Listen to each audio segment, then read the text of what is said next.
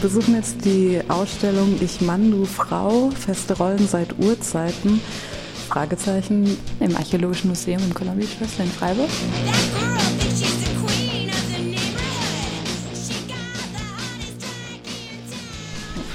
So, und jetzt schauen wir mal, was äh, die Archäologie zu diesem Thema beitragen kann und gehen in den ersten Raum.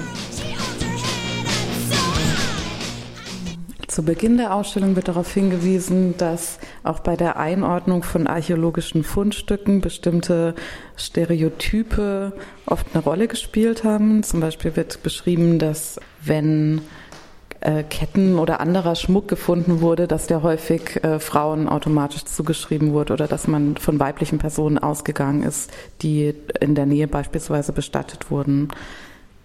Passend in zwei Vitrinen dazu ausgestellt sind eben Ketten und Armbänder und Tongefäße in einer Vitrine und in der anderen Vitrine Steinwerkzeuge.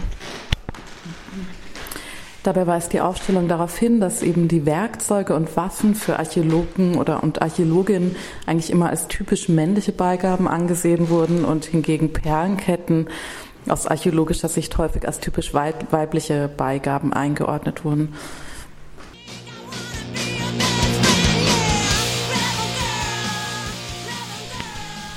Im zweiten Raum geht es dann um Körperdarstellung, also um den nackten Körper in der Steinzeit und die Frage, ob Männer oder Frauen oder vielleicht beides, was auch immer damit gemeint ist, ausgestellt oder dargestellt wurde.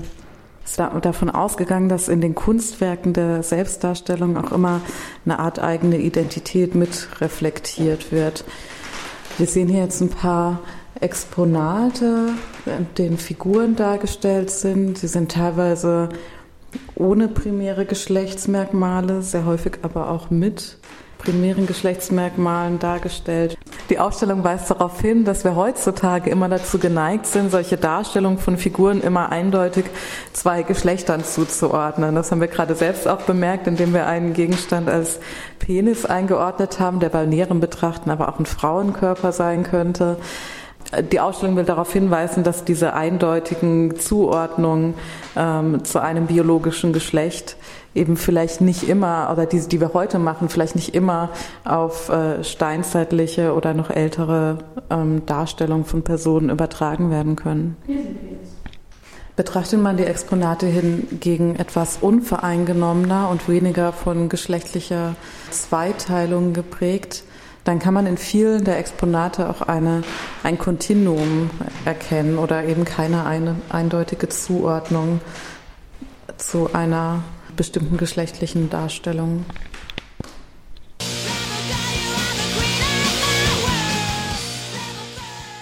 Im dritten Raum werden die Besucher darauf hingewiesen, dass Objekte eigentlich kein eindeutiges Geschlecht haben. Und so die Ausstellung ergibt sich der Zusammenhang und die Zuordnung zu äh, einer, einem Mann oder einer Frau vor allen Dingen aus der gesamten Situation, in der die Objekte gefunden werden. Also nicht nur die Tatsache, dass es zum Beispiel einen, einen Goldring gab, sondern auch wo, an welcher Hand, an welchem Finger, an welcher, welcher Seite, ob am Hals oder sonst irgendwo dieser getragen wurde. Das ist für die eigentliche Bestimmung der Objekte jenseits von Aussagen darüber, dass es vielleicht aus Gold oder Bronze ist, der entscheidende Punkt. Wichtig ist auch so die Ausstellung, dass sich Rekonstruktionen, die Archäologen und Archäologinnen vornehmen, oder sich in diesen Rekonstruktionen auch immer eigene Vorstellungen der forschenden oder zeichnenden Personen einschreiben. Die Gefahr ist also, dass äh, wir heute mit unseren eigenen Geschlechterrollen oder mit unseren eigenen Vorstellungen von Geschlechterrollen auf steinzeitliche oder urzeitliche Objekte schauen.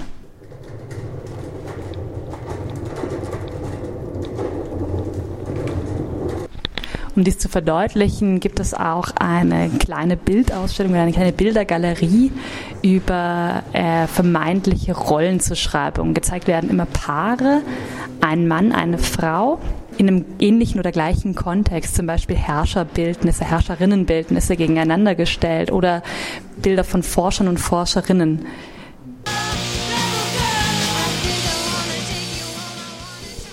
auch die Überlieferung darüber, wer sich an zum Beispiel Höhlenwänden verewigt hat, also wer Tierbilder und Handabdrücke gezeichnet oder gemalt hat, ist mit unseren heutigen Geschlechtervorstellungen stark verknüpft. So wurde in mehreren Untersuchungen herausgefunden, dass sehr, sehr viele Frauen zum Beispiel ihre Handabdrücke hinterlassen haben und aufgrund der Nähe zu anderen Bildern höchstwahrscheinlich auch die Malerinnen dieser Bilder waren. Im Gegensatz dazu steht unser heutiges Verständnis davon, dass das vor allen Dingen Männer waren. So gibt es in Illustrationen über steinzeitliche Kunst vor allen Dingen Abbildungen von Männern als Künstler.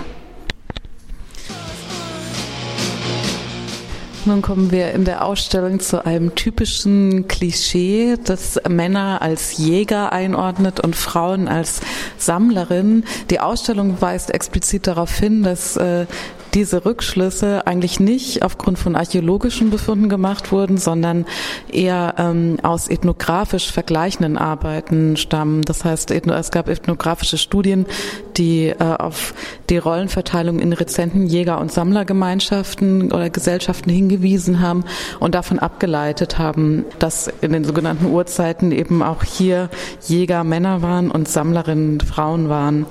Äh, mittlerweile gibt es aber zahlreiche ethnografische Studien, die darauf hinweisen, dass auch in vielen außereuropäischen rezenten oder bis vor kurzem noch rezenten Gesellschaften jagende Frauen gab und immer noch gibt.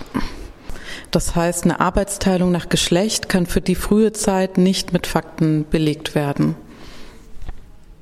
Im gleichen Atemzug kann man auch neuere Erkenntnisse nennen, die Männer unter anderem auch als Weber in steinzeitlichen Gesellschaften ähm, erkannt hat, genauso wie, auch das in, widerspricht eigentlich der, der landläufigen Meinung, Frauen als Werkzeugmacherinnen.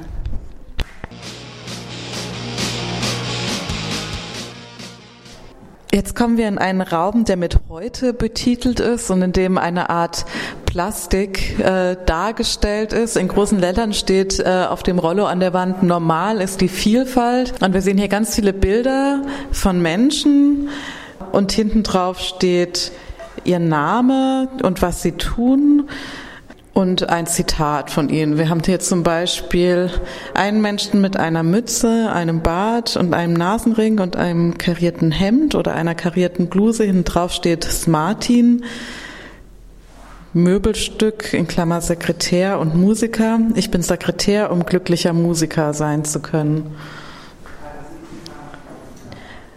Dann haben wir eine weitere Person mit längeren blonden Haaren, die hochgesteckt sind und einem Nasenring und einem Lippenpiercing. Hinten drauf steht Mariella Steinmetzin. Ich mag es mit den Händen etwas zu erschaffen, was Kraft und gleichzeitig Feingefühl erfordert. All diese Bilder hängen am sogenannten Baum der Vielfalt. Zitat, die Fotoinszenierung zeigt anschaulich, dass auch heute bei den Tätigkeiten, die Männer und Frauen ausüben, eine große Vielfalt herrscht.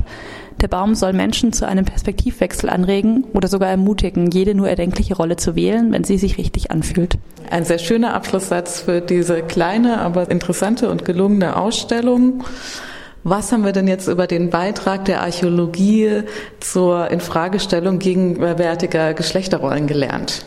Also ich habe zum Beispiel gelernt, dass berufliche oder in Anführungszeichen Tätigkeiten sehr viel diverser verteilt waren, als ich mir das vorgestellt hatte in, in urzeitlichen Gesellschaften. Ich hatte nicht daran gedacht, dass es tatsächlich offensichtlich relativ relativ egalitär verteilte Rollen von Jägern, Sammlerinnen und Jägerinnen und Sammlern gab.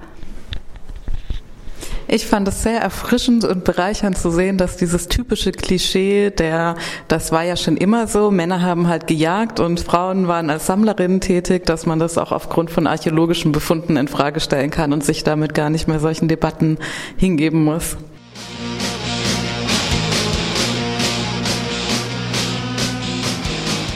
Also ich persönlich fand es ganz interessant, wie unser heutiges Bild einfach Zuschreibungen oder Stereotype noch weiter verfestigen kann. Also dass wir schon ein vorgefertigtes äh, bipolares Bild haben und dann diese Grabbeigaben auf eine gewisse Art und Weise einordnen, obwohl das nicht unbedingt der Fall sein müsste.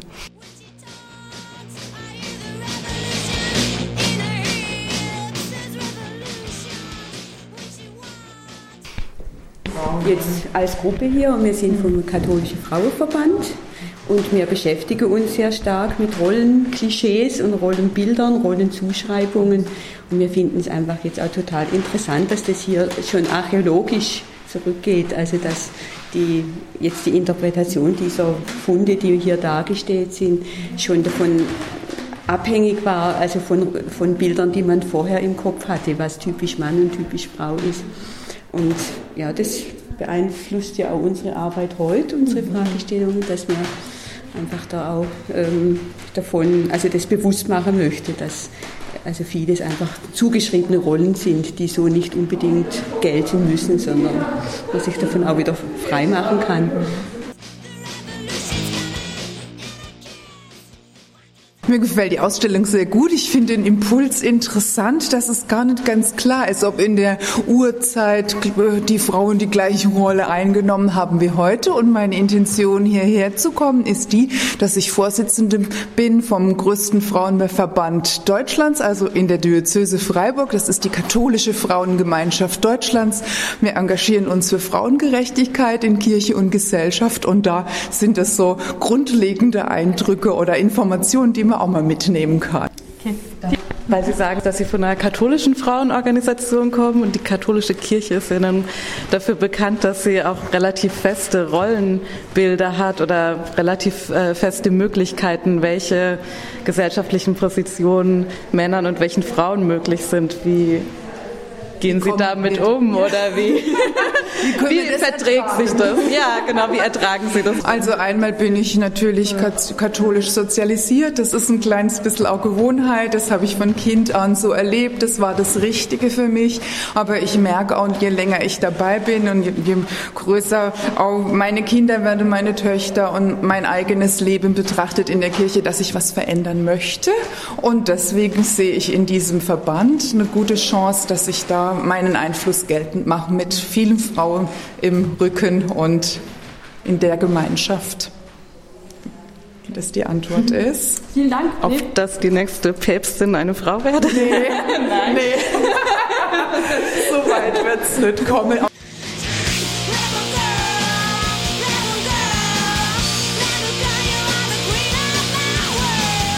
Die Ausstellung läuft noch bis zum 15. März im Archäologischen Museum in Kolombi-Schlössler. Geöffnet hat das Museum immer Dienstag bis Sonntag von 10 bis 17 Uhr.